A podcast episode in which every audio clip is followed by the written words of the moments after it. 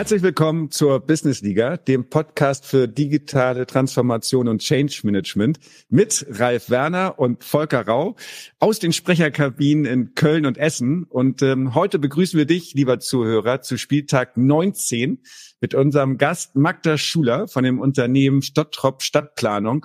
Und genau das behandelt sie auch in ihrem Aufgabengebiet, nämlich äh, die Stadtplanung. Deswegen ist sie heute bei uns zu Gast mit dem Thema Transformation in der Stadtplanung.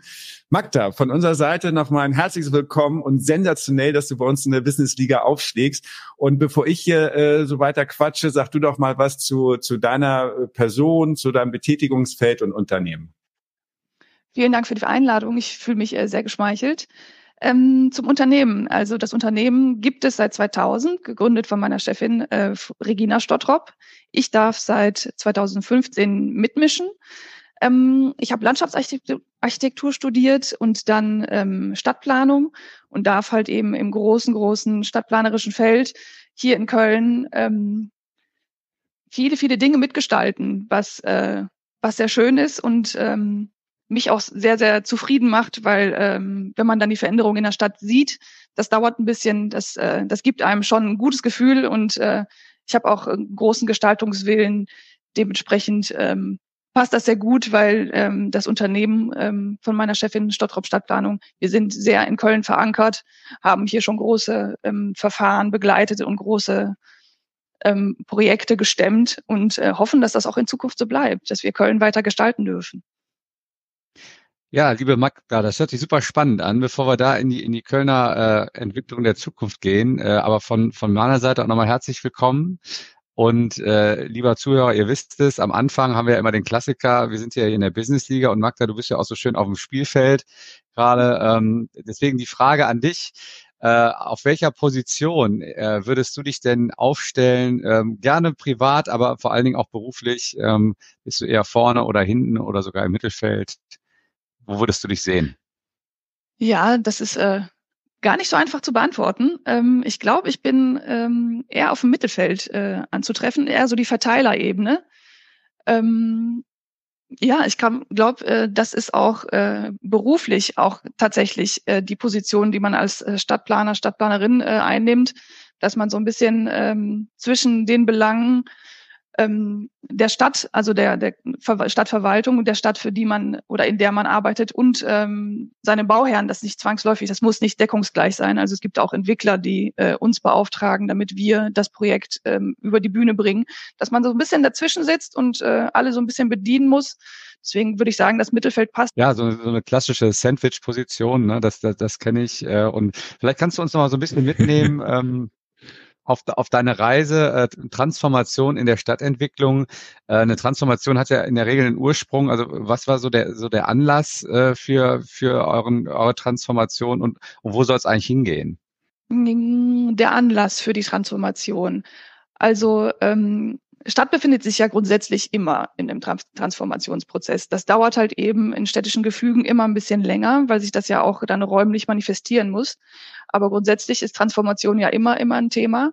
Ähm, wenn man jetzt äh, rein in die Historie guckt, wie sich Stadt entwickelt hat, halt eben von der mittelalterlichen Stadt eher kompakt mit, äh, mit Gässchen und alles fußläufig erreichbar und dann die, die großen ähm, Einschnitte, die es äh, in den letzten 200 Jahren gab, ähm, wenn man jetzt zum Beispiel von der Eisenbahn ausgeht, dass äh, da Stadt sich auch nochmal äh, nach außen vergrößern konnte, weil es dann einfacher erreichbar war, bis hin zu Elektrizität. Und das sind nur die großen Einschnitte, die ich jetzt erwähnt habe. Ähm, aber Transformation ist tatsächlich ähm, dauerhaftes Thema, ähm, dauerhaft zu beackern. Ähm, es ist immer die Frage, von wo kommt die Transformation? Kommt die, ähm, ist die geplant? Und äh, wird quasi strukturiert durchgeführt oder ist es etwas, was man quasi aus äh, der Gesellschaft wahrnimmt, dass da Strömungen ähm, eine Veränderung zur Folge haben müssen, damit es halt eben statt äh, weiter funktionieren kann, so mal, wie man es halt eben für, für, für alle am besten ist.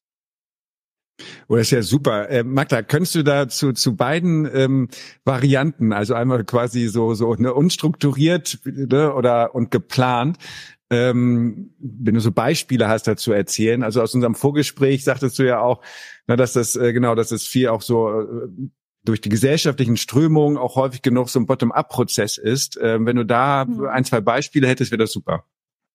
Ja, ähm, ein gutes Beispiel für Bottom-up kommt aus den Niederlanden. Ähm, also wenn man an die Niederlande denkt, denkt man natürlich an ähm, Fahrradfahrende Holländer, die ähm, sehr viel ähm, einfach auf äh, dem Fahrrad erledigen, eigentlich ihr ganzes Leben äh, auf dem Fahrrad erledigen können und das Auto gar nicht so doll brauchen.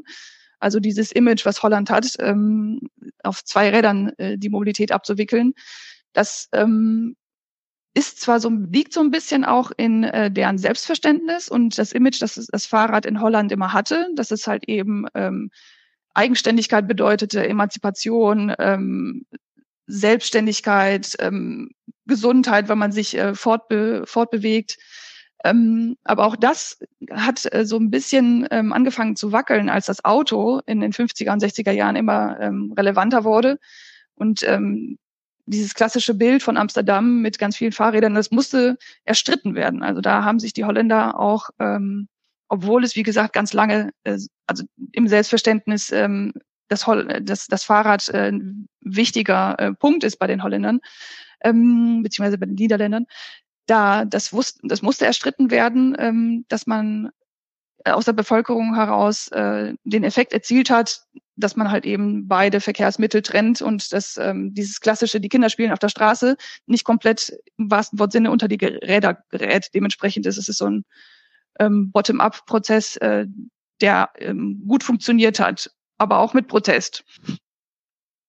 Und ähm, Magda, wenn man das jetzt mal auf Köln bezieht, ähm, Kannst du uns da vielleicht auch mal ein paar Beispiele geben, ähm, wo es in Köln vielleicht solche Bottom-up-Prozesse gibt oder, oder sind die geplant oder ist das, weil wir halt Deutsche sind und vielleicht weniger streiten als die Do Niederländer oder die Franzosen, äh, auch ein anderes Setup? Ähm, hast du da, äh, kann man das äh, auf, auf Köln beziehen?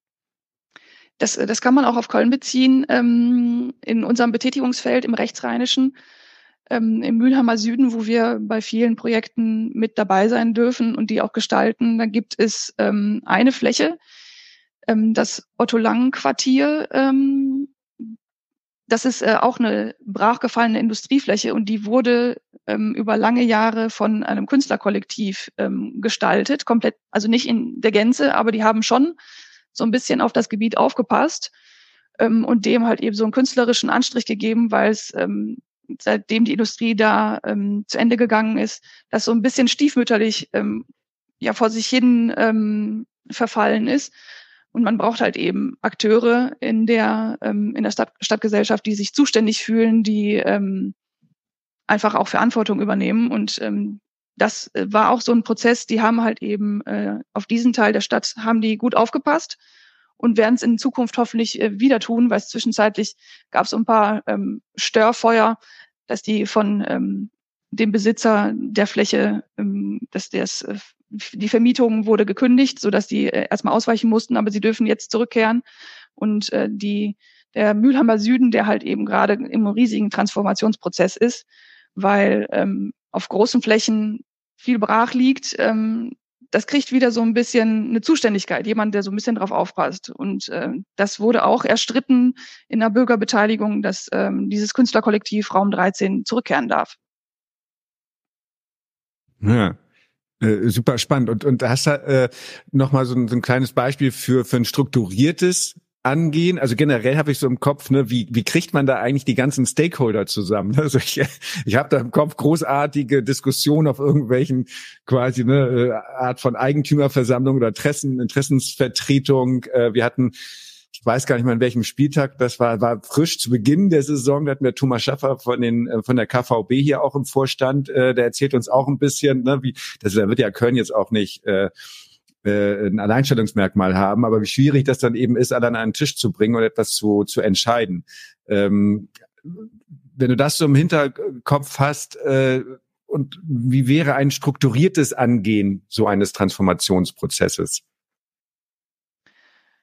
Ja, strukturiertes Rangehen. Also das ist häufig einfacher, wenn ähm, jetzt ausgehend von, von ehemaligen Industrieflächen, wenn ähm, das alles in einer Hand ist, natürlich ähm, dann ist es äh, deutlich einfacher, weil man ähm, sich ja dann quasi nur mit einem auseinandersetzen muss.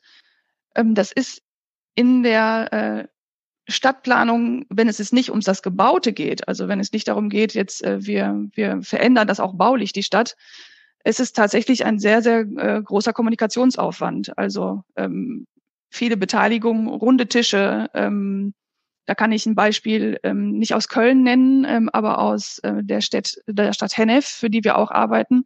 Da geht es äh, um verkehrliche Veränderungen. Also es gibt ähm, das Projekt, für das wir beauftragt wurden, das ist ähm, ein Schulcampus, der äh, links, links und rechts von einer stark befahrenen Straße ist. Ähm, und da gibt es halt eben zwangsläufig Störungspunkte, wo dann halt eben die Schüler vormittags kreuzen, weil ähm, die Klassenräume auf unterschiedlichen ähm, in unterschiedlichen Bereichen verortet sind. Gleichzeitig der Pkw-Verkehr, der das gerne nutzt, diese Straße, um möglichst schnell zur Autobahn zu kommen. Und da ist tatsächlich äh, der Ansatz, dass man sagt, wir ähm, machen runde Tische, wir beteiligen, ähm, wir ähm, besprechen das. Es gibt ähm, für quasi alle Siedlungen oder alle Nachbarschaften wird jemand entsandt ähm, zu, für diesen runden Tisch ähm, sodass auch alle Belange gehört und dann halt eben auch in korrekter Art und Weise abgewogen werden können. Weil schlussendlich muss man eine Entscheidung fällen und oftmals ist es so, dass man entscheiden muss, welcher Belang wiegt mehr als alle anderen, beziehungsweise das, was man nicht übereinbringen kann. Ähm, da muss man eine Entscheidung treffen für die Zukunft. Was ist auch in 50 Jahren noch die richtige Entscheidung? Und das ist äh, tatsächlich äh, sehr viel Kommunikationsaufwand und das ist auch sehr viel Umgewöhnung. Und äh, man kann das ja wahrscheinlich an sich selber erkennen, dass äh, sich umzugewöhnen, auch schon im äh, privaten, persönlichen Umfeld, das ist nicht einfach.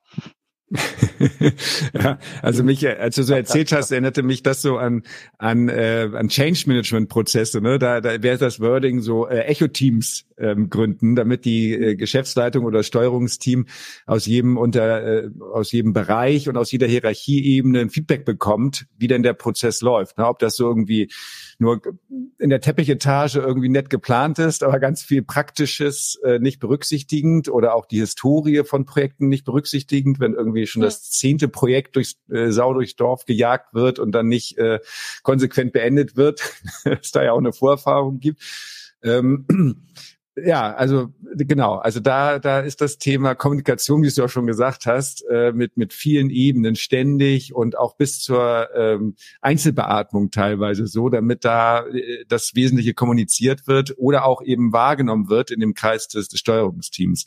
Ähm, aber Ralf, du hattest also auch gerade Luft geholt. Genau, ich habe auch schon wieder ausgeatmet, Volker. Ich wollte kurz reingerätschen.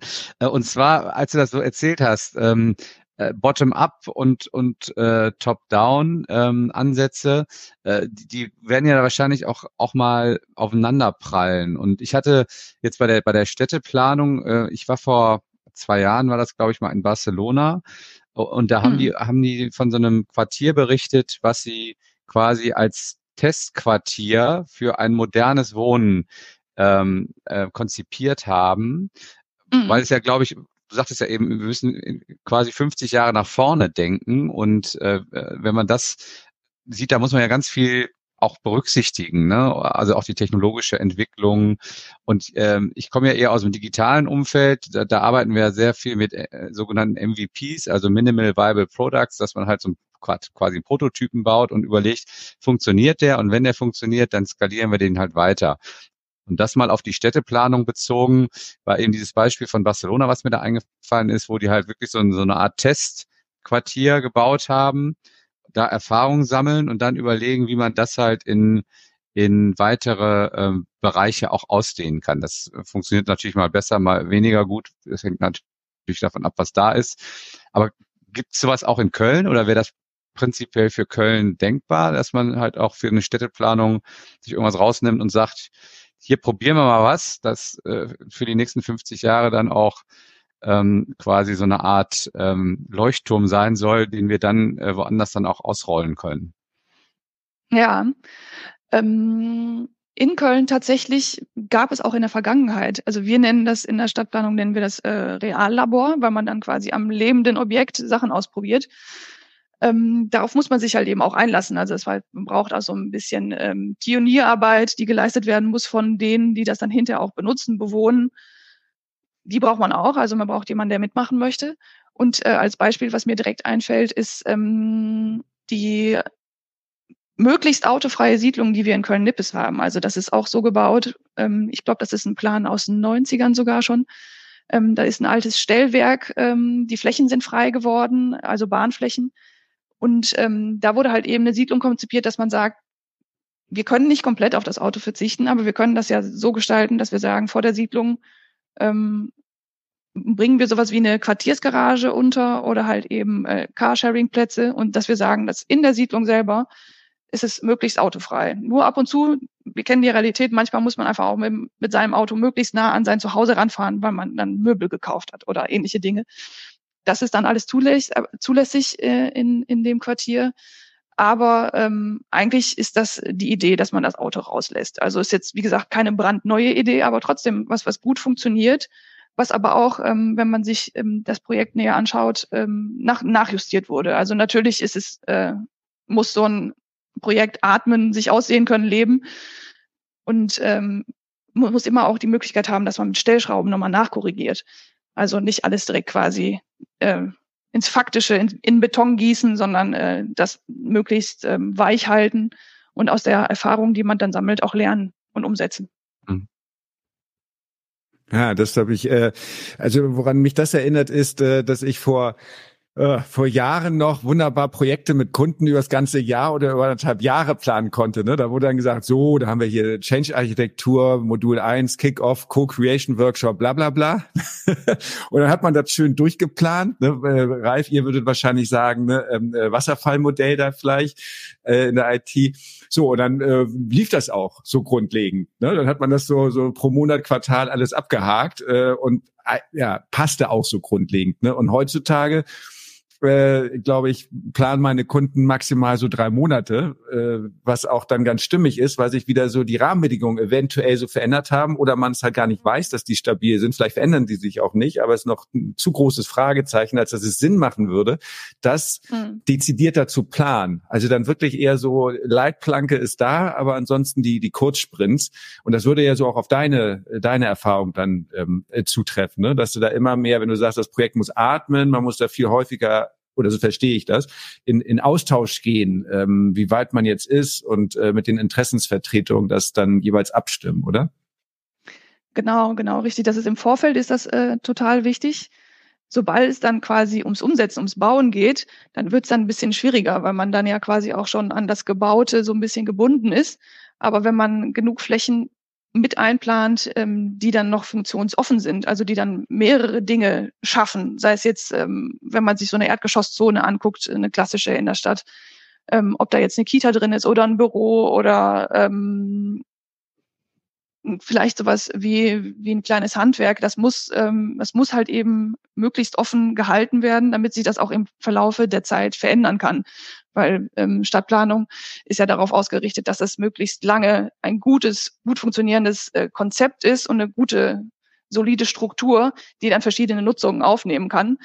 Ähm, das können wir uns auch gar nicht leisten, dass man irgendwie sagt, wir äh, bauen Stadtviertel und in 50 Jahren gibt's die nicht mehr oder die müssen massiv umgebaut werden. Das, äh, das ist nicht nachhaltig. Dementsprechend muss man das alles zwar so offen gestalten wie möglich. Gleichzeitig muss man ja trotzdem sowas wie eine Grundidee die muss erkennbar bleiben, weil es ansonsten gesichtslos wird. Und äh, Identifikation spielt in der Stadtplanung tatsächlich für uns äh, eine besonders wichtige Rolle, sei es jetzt äh, durch Bauwerke, dass man irgendwie das Gefühl hat, man lässt äh, wie im Ruhrgebiet irgendwie ähm, die Zechen oder Teile von Zechen stehen, weil es halt eben sowas wie Heimat bedeutet, dass man sich da wiederfindet. Aber es geht auch darum, ähm, sei es jetzt auch ähm, die Eckkneipe, die seit 50 Jahren von dem gleichen Ehepaar betrieben wird, das muss man auch irgendwie alles mit einpreisen, dass äh, das nicht verschwindet, nur weil man da mit dem großen Plan um die Ecke kommt. Also die Individualität ähm, muss erhalten bleiben und es muss auch die Möglichkeit geben, dass sich halt eben auch neue neue Identitäten ähm, manifestieren. Hm. Ja, das, das kann ich nur bestätigen. Also zweierlei Hinsicht. Äh, mein, mein jüngster Sohn, der ist letztens nach Düsseldorf gezogen, also nicht Köln, ne? aber da habe ich mich total gefreut, dass er so viele Bütchen um die Ecke, um der Ecke hat. Ne? Also da kann man mal eben äh, was zu trinken holen und das ist ja auch so ein Bild aus, aus der Ecke.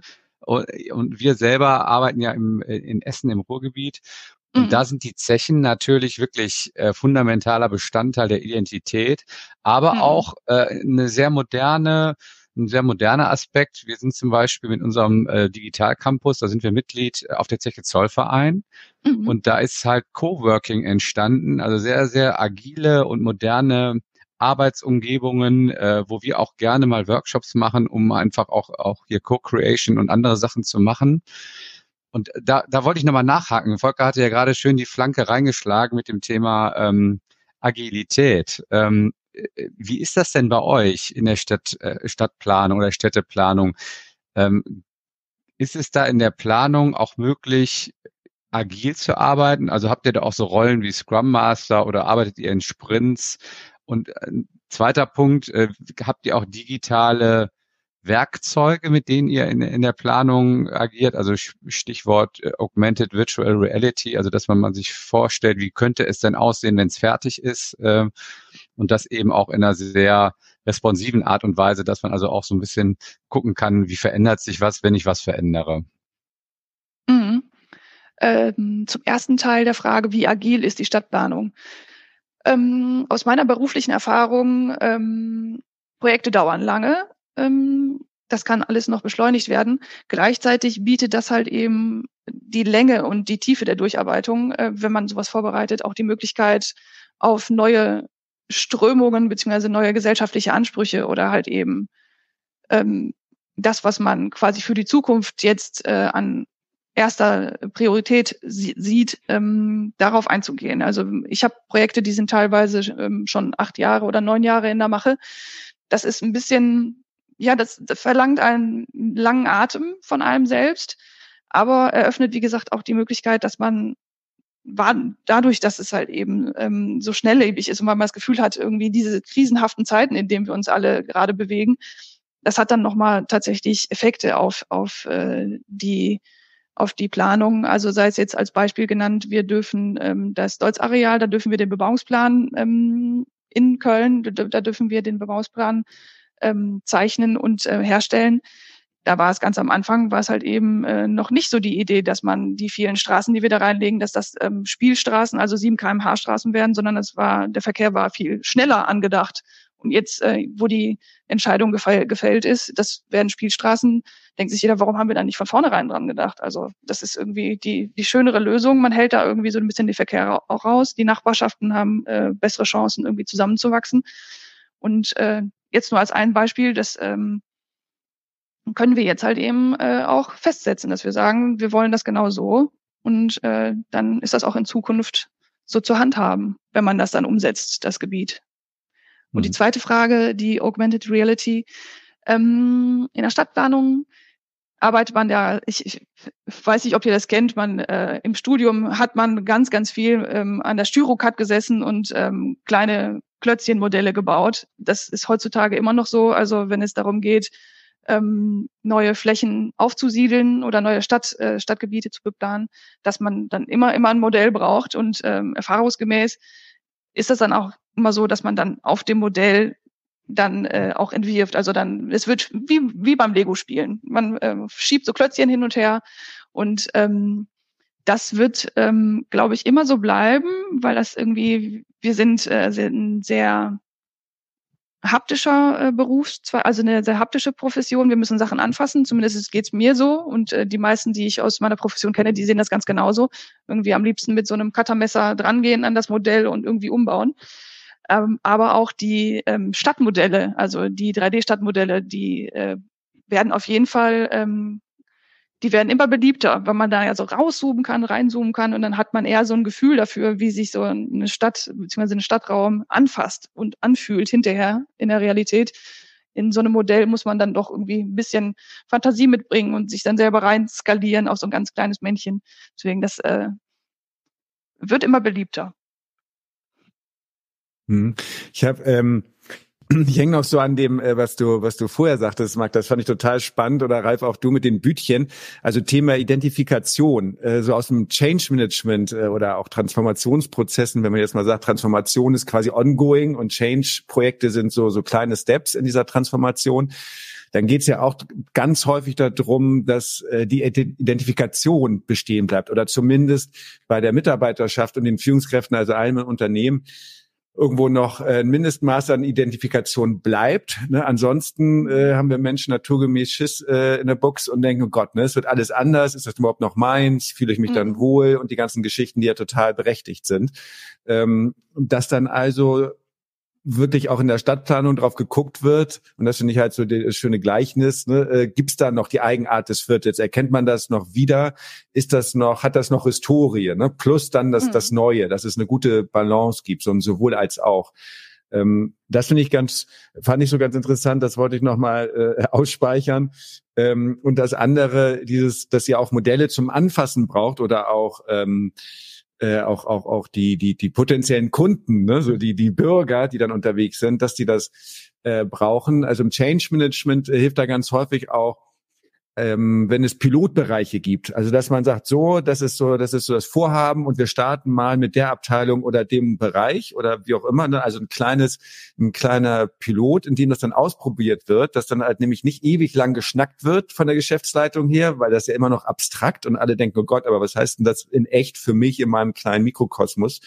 Ähm, sondern dass man sieht, aha, so könnte das äh, sein und ist ja gar nicht so schlimm oder doch, da ist es schlimm, deswegen müssen wir nochmal nachschärfen. Ne? Das erkenne ich da ähm, total wieder. Und äh, ich weiß nicht, jetzt habe ich auch gerade so die, äh, weil ich nun selbst aus Hamburg komme und Ralf und ich ja auch in Hamburg Hockey gespielt haben, ähm, da ist ja jetzt auch so die ähm, so das das das Hafenviertel um die Elbphilharmonie herum äh, mhm. und da finde ich das ist unglaublich spannend von der Architektur her und gleichzeitig finde ich das aber selbst so ein bisschen so aseptisch ne? also so der so ein paar Meter weiter gibt's noch die schönen Kiezkneipen ne? und äh, so richtig und auch noch die alte ähm, Punk-Szene da vielleicht auch noch so im Hafenviertel äh, Hafenstraße und so äh, also das jetzt nur mal so als Impuls. Also was, was sind vielleicht so Stolpersteine in der, in der Stadttransformation oder was sind auch so im positiven Sinne die Game Changer, äh, worauf man so achten sollte? Also wäre das zum Beispiel jetzt bei dem Beispiel Hamburg, ähm, das ist jetzt auch mein persönliches Empfinden nur, dass da eventuell zu viel so als Stolperfalle aufgeguckt wird, das sieht hip aus und das wird bestimmt alle Bürger super finden und man vergisst so bei der ganzen Euphorie, dass das aber dann vielleicht so eben doch die Identität da verloren geht oder sowas. Mhm. Ähm, also der Ansatz, der sich am meisten bewährt hat in der Stadtplanung, ist tatsächlich die Kommunikation, die Bürgerbeteiligung. Das wird auch ähm, in den letzten Jahren ist es immer intensiver geworden. Es gibt auch ähm, viel mehr neue Beteiligungsformate, dass man irgendwie dann auch online ähm, abstimmen kann, Meinungen dalassen kann. Das ist alles vor ein paar Jahren tatsächlich noch äh, analog gelaufen. Also da musste man tatsächlich zum Rathaus sich irgendwie ein Plakat durchlesen und dann äh, konnte man eine E-Mail schreiben oder am besten einfach einen Brief an den Bürgermeister. Das wird alles, ähm, das wird alles besser und äh, die Beteiligung, das merken wir bei den äh, Projekten, die wir in den letzten Jahren durchgeführt haben, dass äh, es gibt da eine ganz, ganz engagierte Bürgerschaft und auf die sind wir auch einfach angewiesen, weil das sind die Experten für die Stadtteile weil natürlich kennt man sich in seiner Stadt halbwegs aus, aber wenn man dann wirklich im Viertel was verändern möchte, muss man auch die Leute, die im Viertel wohnen, muss man fragen. Das heißt, äh, Kommunikation ist auf jeden Fall ein Erfolgsgarant.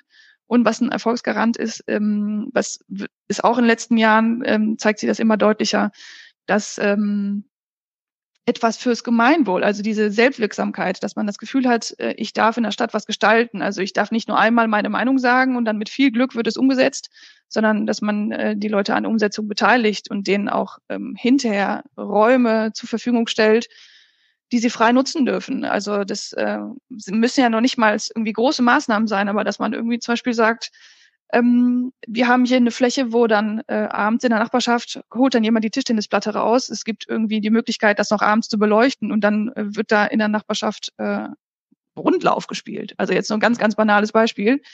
Deswegen, das, ähm, das ist auf jeden Fall ein Erfolgsgarant und gleichzeitig, wenn man das von der anderen Seite betrachtet, beziehungsweise all das nicht tut, ähm, hat man manchmal einfach so eine homogene Masse statt. Also das gibt's auch ganz häufig, dass dann halt eben ähm, austauschbar wird, ähm, weil die agierenden Akteure nicht daran beteiligt wurden und an viele Dinge, die man zwar dann versucht hat, im besten äh, Sinne zu analysieren und vorzusehen, dass man dann doch irgendwas vergessen hat. Weil ähm, das ist auch ein Begriff aus der Soziologie. Jeder Mensch braucht einen dritten Ort. Also das heißt, ähm, man hat die Arbeit, man hat seine Familie, man braucht aber auch den Verein oder die Stammkneipe oder halt eben die Bibliothek, die nebendran ist. Also und ähm, wenn man das nicht mit ähm, mit einbezieht, dann wird es tatsächlich so ein bisschen aseptisch. Also dass man da so nicht so, man kriegt da so einen, keinen Anpack drauf. Das ist alles irgendwie auf Hochglanz und ähm, so funktioniert aber Stadt nicht. Stadt ist äh, auch an manchen Ecken wirklich schmutzig, aber das ist dann in Ordnung so. Super spannend. Ähm, ich habe da auch, äh, als du das gerade gesagt hast mit dem, mit dem Rundlauf, in dem, in dem Viertel möchte ich auf jeden Fall wohnen. da hätten gute Chancen, ganz vorne mit dabei zu sein. Aber äh, nochmal eine Frage ähm, zu dem Thema Identifikation. Das finde ich ganz spannend. Äh, habt ihr denn da so, Volker hatte ja gerade nach, nach, nach Game gefragt oder auch, auch so ähm, Rahmen, die ihr euch selber gebt. Also man fährt ja manchmal durch eine Stadt, das gibt's eigentlich in jeder Großstadt und dann denkt man sich, oh Gott, wie konnte man sowas bauen? Ne? Das sind dann diese Hochhäuser, äh, Siedlungen, die mhm. man 70er, 80er gebaut hat. Ne? Und äh, äh, das wird ja heute nicht mehr gemacht, aber trotzdem ist es ja wichtig, dass, dass ihr in der Planung irgendwie äh, euch so ein paar Guidelines gibt, ähm, dass es auch ich äh, sag's mal ein bisschen umgangssprachlich cool wird oder dass es eben auch vor allen Dingen äh, nachhaltig mhm. ist. Ne? Und da kommen dann natürlich bei Nachhaltigkeit fällt mir auch sofort das Thema äh, Energieversorgung ein. Das ist ja auch mein Home-Turf. Ne? Also da, da tut sich ja eine ganze Menge im Guten wie im Schlechten. Das Schlechte ist, dass es halt alles teurer wird. Ne? Das ist natürlich für so eine Städteplanung, glaube ich, auch ein Riesenthema, ähm, dass man da mhm. eben gibt ja so Quartierslösungen, wo man dann auch äh, energieautark äh, äh konzipiert. Ähm, und äh, inwiefern finden solche Megatrends auch Einfluss in eure Städteplanung und äh, wie, wie macht ihr euch da auch so ein bisschen robuster, dass ihr sagt, okay, wir, wir planen jetzt schon nachhaltig in die richtige Richtung? Gibt es da irgendwelche ähm, Rahmenparameter oder Tricks, die ihr sagt, oder Erfahrungswerte aus der Vergangenheit, wo ihr sagt, das müssen wir auf jeden Fall in, so machen und nicht so, wie, wie es vielleicht früher mal gemacht wurde? Ja, da hat jetzt, da kann ich für die Stadt Köln sprechen, in dem Fall, beziehungsweise Beispiele aus der Stadt Köln da nennen. Ähm, die Stadt Köln verlangt jetzt bei Bauvorhaben, bei größeren Bauvorhaben immer ein Energiekonzept. Das heißt, das müssen wir an der Stelle, weil wir als Stadtplaner ähm, eher so Generalisten sind. Wir verstehen von allem ein bisschen was, aber wir sind auf unsere Fachleute sind wir angewiesen. Das heißt, man muss relativ früh ähm, Leute aus, ähm, aus der Energiebranche mit einbeziehen, die dann halt eben ein gutes, nachhaltiges Konzept ähm, erarbeiten, das dann von den ähm, Fachdienststellen in der Stadt Köln ähm, nochmal kontrolliert durchgelesen und werden und dann gibt's nochmal da so einen Abstimmungsprozess, wenn ähm, dann noch andere Anforderungen ähm, bei der Stadt ähm, aufgerufen bzw. entstehen, dass man das tatsächlich im bilateralen Prozess einfach äh, entfeilt ähm, natürlich die KfW-Standards, ähm, die, die es gibt, ähm, die werden auch immer mehr nachgefragt. Aber da gibt es tatsächlich, da, ähm, da verlassen wir uns auf unsere Fachleute, dass die uns an der Stelle richtig beraten. Und es ist, wie gesagt, ähm, viele, viele Gemeinden setzen schon darauf, dass das äh, nachgewiesen sein muss, damit es überhaupt in, in die Planung und hinter in die Umsetzung geht. Ralf, ich äh, halte mich schon zurück, weil 33 Minuten äh, auf der Uhr sind. Ja, ja du hast recht.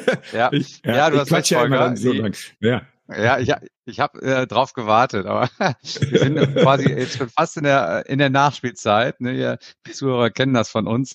Deswegen äh, fasse ich nochmal kurz äh, das, den ganz tollen Podcast mit Magda für unsere Zuhörer zusammen.